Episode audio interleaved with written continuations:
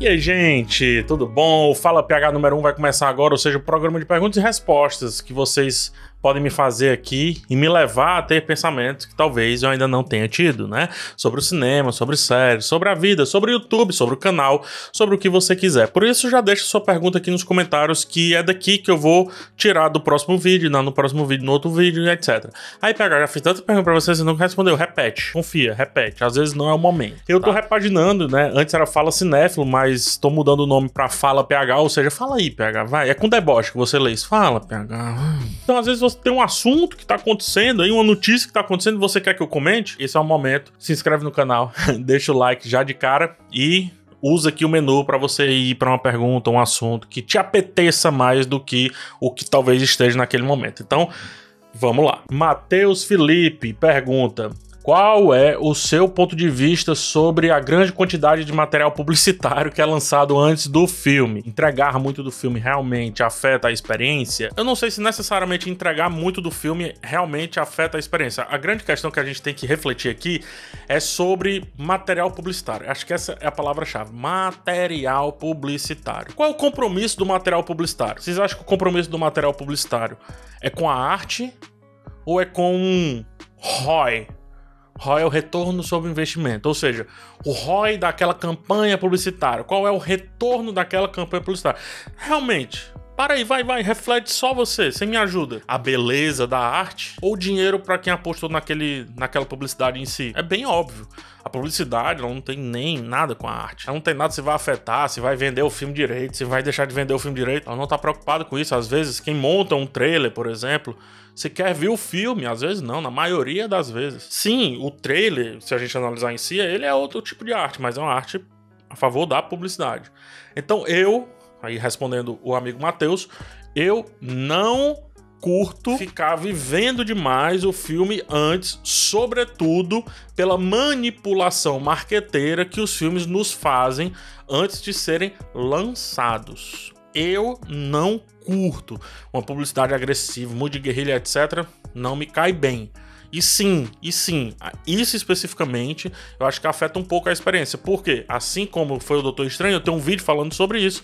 Assim como foi o Doutor Estranho, as pessoas ficam criando um filme na cabeça e quando vai assistir o filme, não basta o filme que elas assistiram, que é o que deveria acontecer, deveria bastar. Tiago Leivas, PH. Depois de The Witcher, Halo, Last of Us, você vê uma evolução na qualidade das adaptações? Alguma tendência ou novas adaptações no radar para 2022, 2023? O mimimi do fandom atrapalha muito ou fica em fale mal, mas fale de mim para as produções e por aí vai. Cara, é engraçado que depois do sucesso de algumas adaptações, realmente, né, você não colocou aí Arcane, que tá até aqui, ó, sempre aparece aqui. Esse aqui é um isso aqui é uma caixa que me foi enviada do Arcane e tem aqui alguns pôsteres. Né? Eu acho que games sempre estiveram sendo adaptados, né? mais ou menos em alguns anos, mas sempre estiveram sendo adaptados. Eu não acho que virou uma tendência. Eu não acho que nós tivemos uma evolução dessas adaptações. A gente tem muitos altos e baixos. A gente tem esse fabuloso Arcane, mas ao mesmo tempo a gente tem coisas bizarras, eu, é, clichês, como é Uncharted, que parece até que o game é assim também, mas enfim, eu analiso o filme, né?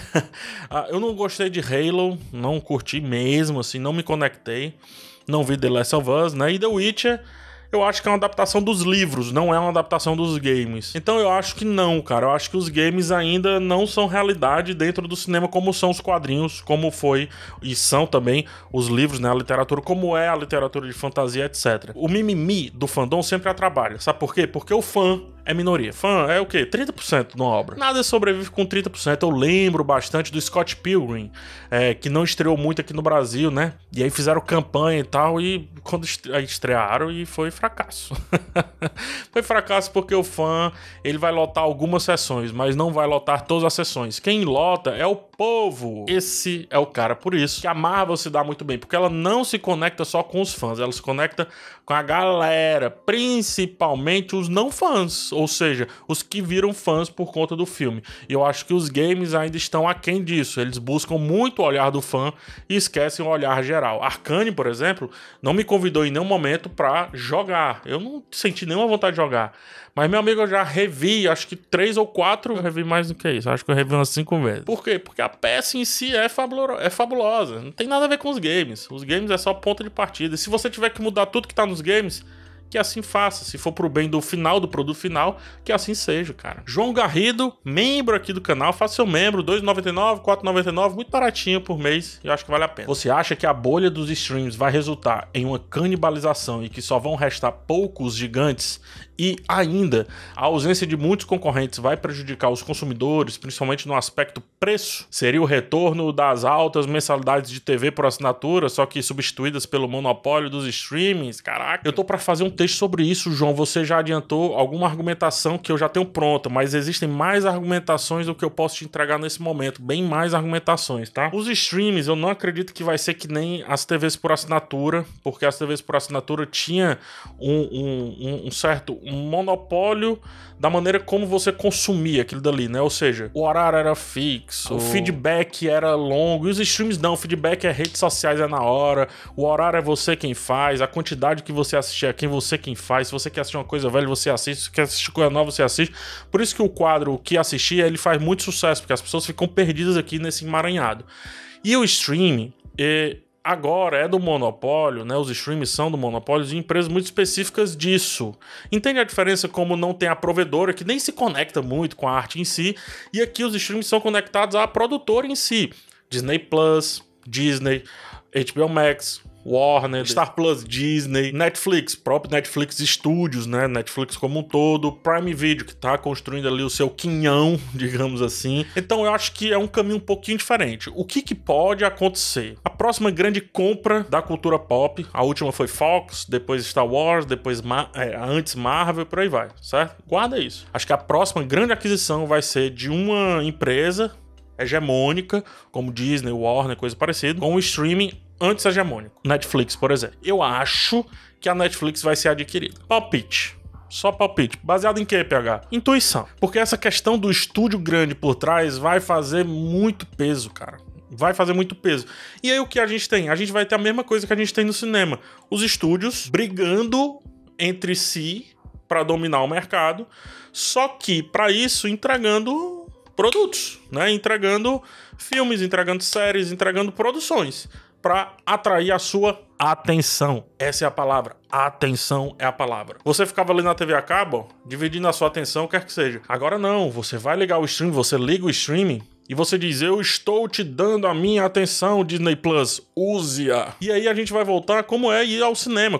Eu tô te dando tua atenção pelas próximas duas horas, Disney. Acredito que é mais próximo do modelo cinema do que mais próximo do modelo TV por assinatura. Você fala uh, do monopólio financeiro, do preço. Eu não acredito que a HBO Max vai acabar, tampouco Disney Plus. Se houver esses dois, um batendo no outro, acho que já temos o embate necessário. Porém, não vai ser assim.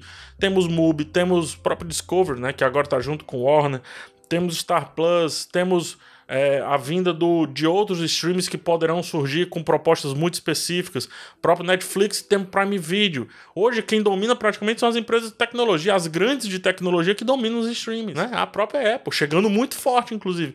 Então, hoje, praticamente, para você ter um Big Tech, é, você tem que ter um, um produto de streaming ali por trás dessa Big Tech. Entende aí a relação de que não é pelo caminho das TVs por assinatura, não é. Não é no caminho da propaganda, no caminho da atenção para te reter numa propaganda, não é. É no caminho da atenção fiel de fato. Oi, eu estou dando um play aqui, é, Warner. Pelas próximas duas horas, tu me tens. Então, me entrega algo que eu gosto. Pontas. É ótimo, né? Esse nome, Pontas. Pegar tudo bem, tudo bem. O que você acha da opção de assistir filmes e séries em 1.5 da Netflix? A experiência cinematográfica pode ser prejudicada por essa opção? Sim, sim, sim, ela vai ser prejudicada. Sim, ela vai destruir. Sim, se você faz isso. Ah, pegar, mas não. Nossa, grande arte, não pode assistir no celular. Você pode assistir onde quiser, cara. Mas em 1.5, velocidade acelerada, não. Sabe por que, que você quer assistir a parada em velocidade acelerada? Porque você quer assistir outra coisa. E aí essa questão do FOMO, eu já falei, tem um vídeo meu falando sobre o FOMO, acho que é o vídeo pelo fim da maratona. Dá uma olhada nesse vídeo, coloca aqui no, vou colocar aqui no card por aqui por cima. FOMO, né? Fear of missing out, ou seja, medo de estar por fora das coisas. Você quer tanto assistir ali que você assiste acelerado para você assistir o próximo e assistir o próximo e assistir o próximo e em nenhum momento parar para refletir. E aí falando de arte em si, por que, que 1.5, diferente de um vídeo aqui no YouTube, uma aula, quer que seja, você bota em 1.5, bota até em 2.0, você não se compara. Porque, cara, o filme, aquele ritmo dele, às vezes, muitas vezes, foi pensado para te deixar uma certa conexão ali com aquela parada. Se você bota em 1.5, você vai quebrar isso. Aí pega, mas tem coisas tão chatas que só em 1.5, então para de assistir, vai assistir outra coisa, cara. 1.5 é um dos maiores crimes que já fizeram. E a Netflix validar esse crime que é a velocidade 1.5, ah, não sei nem sei se tem a mais, né, 1.7, 2.0, mas quando você libera essa opção de 1.5 é, nós temos conteúdos tão ruins que cara acelera. Acelera aí. Sabe por quê? Porque muitos streams só querem o watch time, ou seja, o teu tempo ali dentro da plataforma. Aí você pergunta, sim, PH, é paradoxal, como é? Eles querem o nosso tempo, então eles, eles aumentam a velocidade. Sim, para você já passar pro outro, para você ter a sensação de que foi alimentado, de que veio, de que fiz o download dessa série na minha cabeça. Refletiu o quê, irmão? Nada! Desculpa sair até um pouco do meu ritmo normal, mas é porque eu acho esse um tema assim bizarro. Espero ver vocês no próximo vídeo. Forte abraço e até a próxima.